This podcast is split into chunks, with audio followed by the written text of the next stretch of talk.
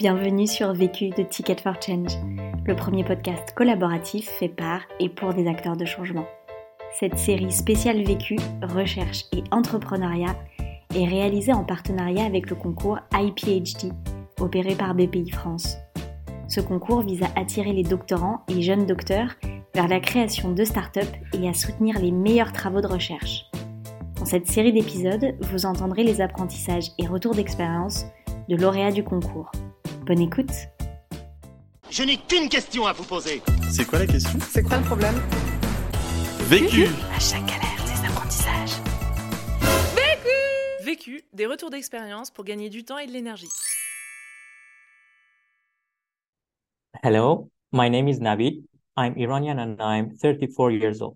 After doing an internship at EPFL University in Switzerland, I came to France in 2016 and joined the INRIA Research Institute in Rennes to do my PhD in image processing. I finished my PhD in 2019 and I, then I did a postdoc in the same research team. I had to attend a conference which was held virtually. To make the conference more attractive, they organized some side events in which virtual tours of some Spanish museums were shown. By virtual tour, I mean a sequence of 360 degree images in which users can jump from one image to another and view the scene.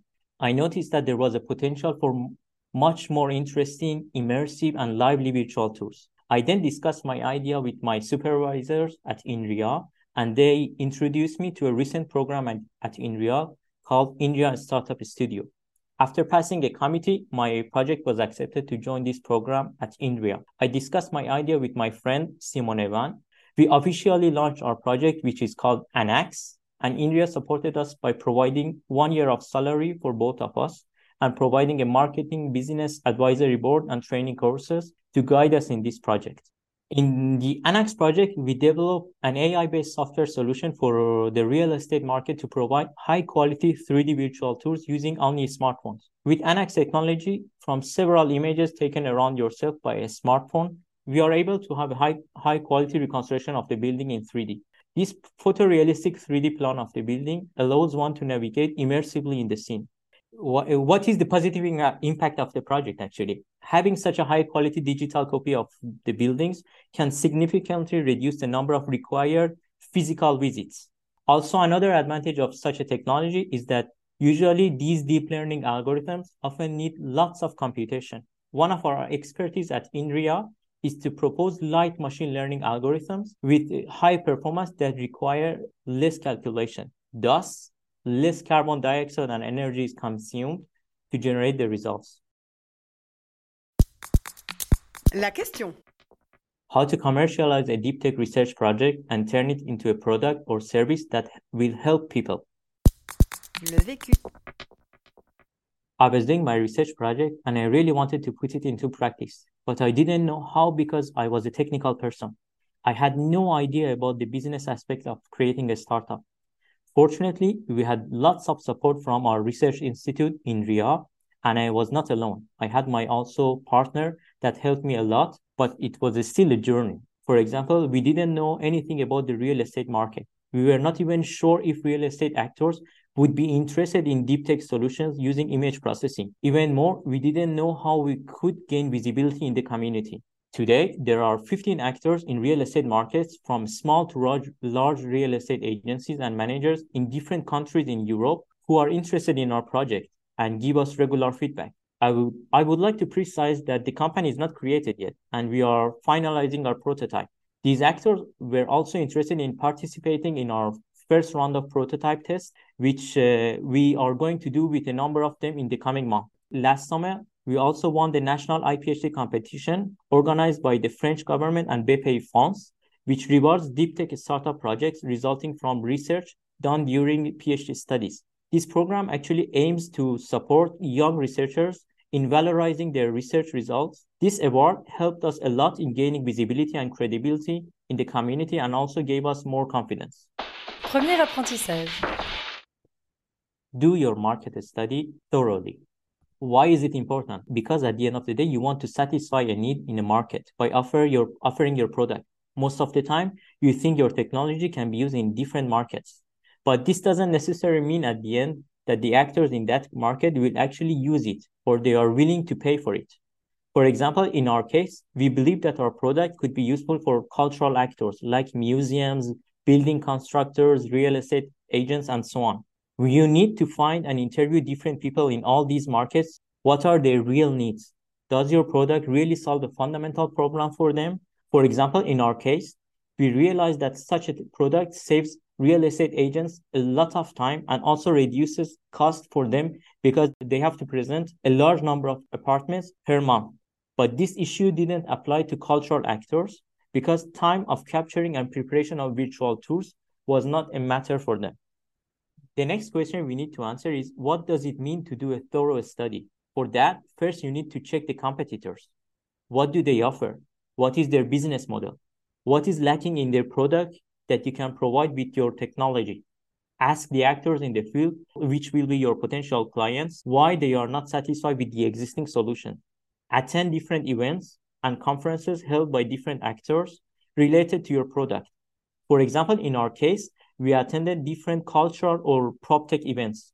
By PropTech, I mean the community of real estate actors interested in innovative solutions. We talked to different museum managers, real estate agents, and BIM engineer. BIM stands for Building Information Modeling. During the interview, we prepared a set of questions, start the discussion, started the discussion, and let the interviewee talk. We provided an environment where the interview feels comfortable. We never told the interviewee this is good or this is not possible. We didn't restrict them because most of the time, by giving them the freedom to speak about the problem, it opened doors to the aspect that we were not aware of actually. Also, it's important to take notes during the interview because after the interview, we thought about their feedback we ask other people's opinion about their feedback because even by discussing with others about the interview you have done you may also come up with new ideas. How to contact people for an interview. Us we always try to personalize the messages we send to people. We avoided sending blind emails to everyone. We really tried to select the interviewees. We checked their profiles on linkedin or their blog posts if they had any. Then we were writing a personalized message to that person, giving them elements that indicated we had studied their profile. We also explained why their profile is interesting for us to, con- con- to conduct this interview. This way, they could see that we did our work on our side to find who they are, and that differentiated us. We also assured them that we are not trying to sell them anything at this stage, and it's really, really their expertise that is extremely important for us. This way, we managed to have more than 70% uh, response responses from the people we were contacting. We spent around two to three months studying the market, taking into account the, those we talked to at the events. I think we conducted about 70 interviews with actors in different markets. This means on average, we conducted an interview every day or a day and a half, which I think is a good time to analyze, analyze each interview. Deuxième apprentissage. Do not fall in love with your research. Since we have worked on the on the same topic for several years, it's highly likely that we get into the trap and say that this technology can work with the others. But this is not true in practice. What we are really thinking of is not what really people need at the end of the day. People have difficulty in our fields to get into trap of getting falling in, in love in, in their project, mainly because they are really technical persons they have they don't have the this marketing background to see if it really satisfy a need in a research project usually you are thinking very widely openly to solve problems. But putting it into practice sometimes is way much more difficult. Falling in love with your technology and your research can make you miss potential problems with your product. As a researcher it's true that you feel more comfortable in doing what you are an expert in but you have to look at it the other way around and see what market needs can be solved with your expertise. We should learn to accept the fact, adapt our product according to the needs of the market, and modify our product. For example, in our case, we had a technology that worked very well with 360 degree images produced by dedicated 360 degree cameras. The price of these cameras starts from 300 to 400 euros. Most real estate agents can buy a 360 degree camera of range 300 to 400 euros. But during the interview, many interviewees who were actually our potential customers said that it would be much better and more efficient for them if they could do it with a smartphone camera. We discussed with each other and our advisors at INRIA. We checked the feasibility and protocols. We had to remove some features, but was it worth it? Yes, because it's that the customers wanted it. They were willing to sacrifice a bit of quality, but be able to do it with the cell phone in their pocket. I must emphasize that not falling in love with your research topic and idea doesn't mean that you have to accept everything. We also considered other criteria. Is it ethical or not? For example, during interviews, a series of ideas were raised that could affect people's privacy. Or, for example, if the proposed idea is far from your expertise, you must definitely take advantage of the expertise of people in that field regarding its feasibility. If you see that you can't handle it, don't make a claim about it. For example, after some interviews, when a series of specific features were brought up, I not only had to talk with my scientific advi- uh, with the scientific advisors of the project, but also had to read several scientific articles on that subject to see if it was possible to make it or not we realized that for some of these ideas, it was not technically possible to achieve it. Therefore, we said this feature is not possible. But there were some features that we, after studying, we, we noticed that it's possible to have it. Therefore, we went for it. Troisième apprentissage. Don't underestimate the importance of teamwork. Be supportive. Our team consists of me and my partner, my two PhD supervisors as scientific advisors, and several business advisors provided by the INRIA Startup Studio program, as well as external advisors who were interested in our project, and we found them based on their expertise during our interviews. So as you can see, people with completely different profiles participate in this project. I believe the main goals of teamwork are to improve productivity, motivation, and increase your knowledge in a mutual way. When there is no team spirit, people will mind their own business and not work together for the betterment, betterment of the project. In a startup project, there are always good and bad moments. You make mistakes and you learn together. All members must be supportive in this way, not only in project related aspects, but also in other aspects. For example, with my partner, every mo- Monday morning, we have a meeting and ask if the other one feels all right in general in their personal life. If one of us has a personal problem in his life, the other one will suggest where he can help. This creates a bond that makes you support each other. Team members should give each other confidence because it makes them more courageous and creative to give ideas. You give the space to all people you are working with, encourage decision making, and if there is a failure, you learn together. We never blame someone based on the decision they made. Instead, by holding a meeting and debriefing together, we analyze the problem and try to learn from it so that it doesn't happen again. For example, when we were negotiating with a potential client, things didn't go as expected. After that meeting, my partner and I had a meeting together to see where the problem came from. We encourage each other to implement the, their desired method, which may take a time and it's risky in a startup project. But if the results of that method are not good, we will check together this time to see where the problem is and how to improve the result. This teamwork is actually helping for us since both me and my partner are coming from a technical background and we don't have any knowledge about the marketing aspect of the project. It was very difficult from the beginning, such that one of us focused on some aspect and the other on the other one.